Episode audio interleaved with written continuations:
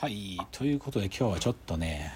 伝聞っていうか 本当になんかこの人が語ってた話を僕なりに検証してこういう話でしたという話なんだけどでもさなんか分からなくない？なんかこのさこんなこと思いませんか？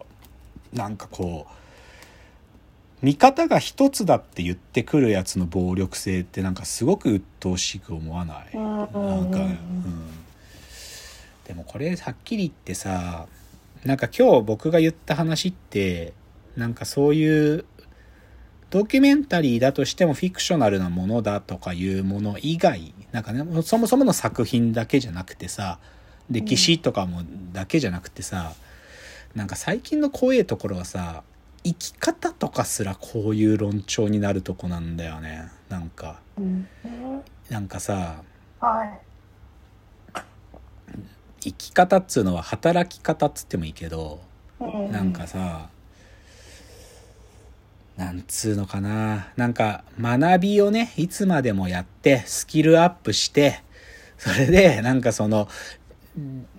なんだろうな自分のスキルで会社と向き合ってでうん。そのその報酬として何かをもらうみたいなさまあはっきり言えば今の時代のさ働き方みたいな言い方ってさこれが絶対の是。絶対の良き働き方みたいにもうそんなものばっかなんか最近。うんざいすんだよね僕はっきり言って。うるせえよと思うんだよ。俺が働きたい時に働けばいいでしょみたいな。そもそも俺働くこと嫌いなんだから別に俺が働いてない時間文句言われる筋合いねえわと思うわけよ。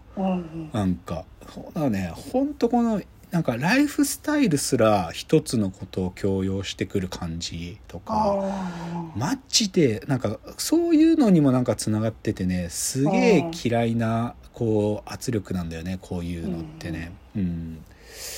でまあ最後なんでこれねでも許可局の中であのね別の回でね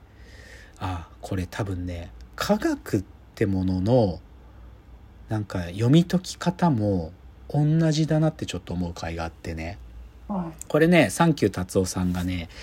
あのーなんか時事ニュースをみんなで喋るみたいな回で喋ってて、これ最近4月ぐらいだったと思うけど、うん。あの、さ達夫さんがこんな研究が最近出てるんですよって喋ってた話があって、うんうん。キノコ、キノコね、あの、キノコですはい。よ。あの、金、金、金類のキノコ。うんうん。キノコが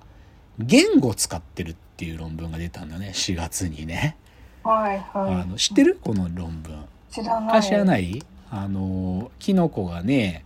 あの本当に言語を使ってる。電気信号を送ってそれが実はキキノコにとっての言語なんじゃみたいなっていう論文をあ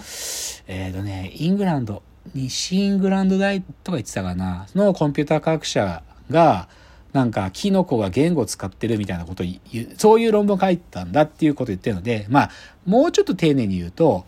禁止ネットワークっつってきキノコのさそのき金の糸って書くさ金き金の、まあ、単単細胞でこう作られてるネットワーク、まあ、植物と接触するときに作られるこう禁止細胞のネットワークがあってそこを電気信号が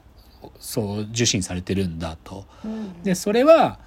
なんていうかに人間のニューロンと似たようなもので例えば森の木にキノコを張り付くと木からある種の電位がかかってある電位量まで溜まると発火してブーッつって電気信号が飛んでくんだみたいなだからすごくニューロンネットワークに似てるんだと。うんで、それを、その電気信号のなんかパターンとかを、ある意味数理モデル使いながら分析すると、それが言語に似てるっつう論文なのよ。で、僕はっきり言ってこれ、ちょっと踏み込みすぎてる言ってることが。うんどういうことかっつうと、この話、正直一個踏み込んでんのよね。だってさ、僕らのさ、脳のでニューロンの発火ネットワークから、なぜ僕らが言語を喋れるかとか、もしくはなぜ文章を組み立てられるかっていう、このニューロンネットワークから言語の関係っていうものについての、なんていうか結論もまだ出てないわけ。そもそもその仕組みすら分かってないんだよ。だけどこの論文のやばいところはさ、菌糸ネットワークっていうものがニューロンのの人間の脳のニューロン発火のネットワークに似ているので、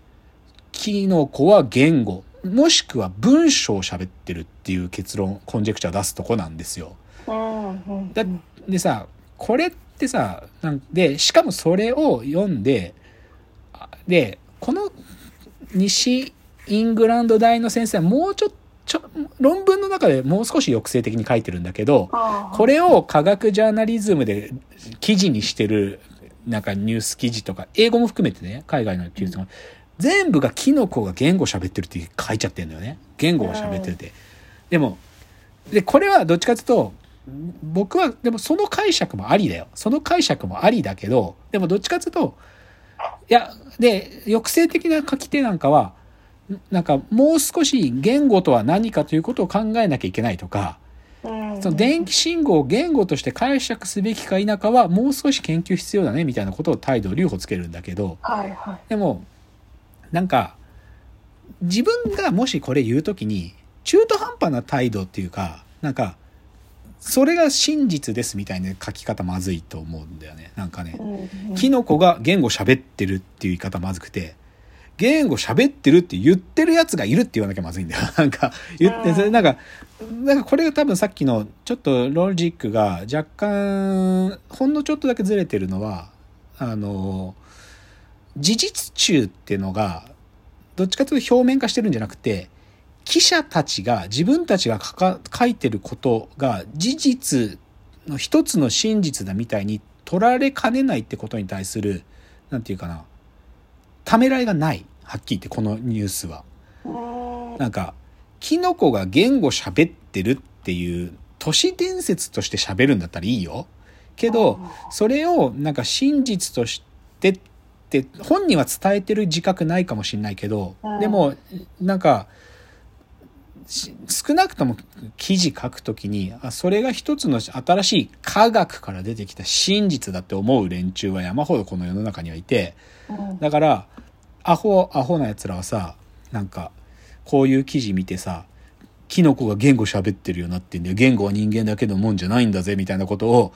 エビデンスのように喋る連中は山ほど出てきて、で、それがさっきの事実中とか、なんか真実ガチ勢みたいな連連中に、なんか、要は使われちゃうってことに対して自制的じゃないなって思うんだよね、この話ってね。うんあ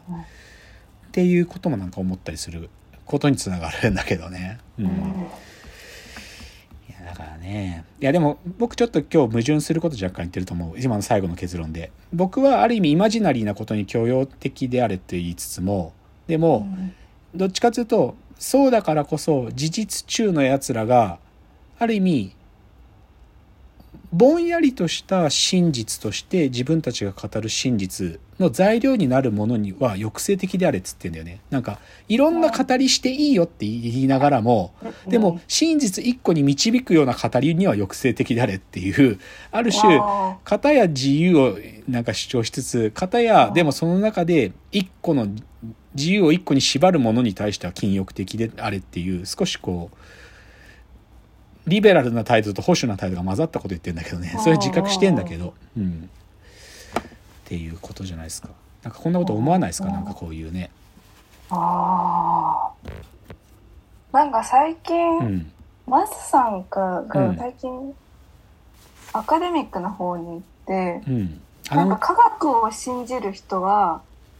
たなんか結構いるけどメネを信じる人は少なくなったみたいなああ。話をしててなんかそれがずっと引っかかっててそれどうやったのかうまく言えなかったんですけあどーなんとなく今話すとこう。言ってる感じがなんとなどく。えあのマスター一アナウンサー？多分そうだまあ彼は学者やるからね、もう一回ね。ううんうんん。まあそうなんだよね。でもそ、そこもね、でも僕はちょっと絡めてを混ざってるなと思うのは、はいはい科学も一つじゃないんだよ。はっきり言って。科学だって、なんか、科学が証明してるっていうことは、なんか、本当に真実が一つだって言ってるんじゃなくて、ある一人の学者の主張をその時サポートするっていうだけでしかないんで。だから、熊本旅館破壊事件の、うんなんか、文春オンラインみたいなものとして科学を捉えちゃまずくて、科学だって危うい。全然危ういんで。だからね、でなまあそれよりかもっとメディアが危ういってことなんだと思うけどね。メディアが言ってることはね。うん。だからまあマスゴミとか言われちゃうみたいな話になってくんだけど大きいこと言うと。まあでもちょっとさっきちょっとマジっぽいこと言っちゃったけど。でも熊本旅館破壊事件のバカバカしさでなんか、はいなんかこれで共感度を上げ上げたいんだよね。なんかこのバカなことに野暮なツッコミすることはうん。なんか、お自分が野暮なことしてるよって自覚でさせられしてもらえる何かな気がしててね。うんうんでほんとむちゃくちゃなんだから。だって全員が 全員が話膨らませてるんだからさ。うんうん。で出発点最古の証言者すら現場にいなかったんだから 嘘に決まってんだからっていうことをなんか忘れないでくれよって思うんだけどね、うんそういう感じですよ、うん。だからそれはねでも歴史の話とか大概そういうもんなんでね、うんうんこの見方忘れたらキングダムも楽しめないんでちょっと皆さんね、うんそういう見方。まあだから東京ポート計画聞くとはっきり分かりますよ。はいあのぜひ皆さん聞いてみてください。じゃあ今日こんなところじゃないですかね。またご意見やご感想、まあ、またリクエストなんかもですねフォームから送っていただけると嬉しいです。ではお別れのお時間やってまいりました。わーわー言っております。お時間です。さよなら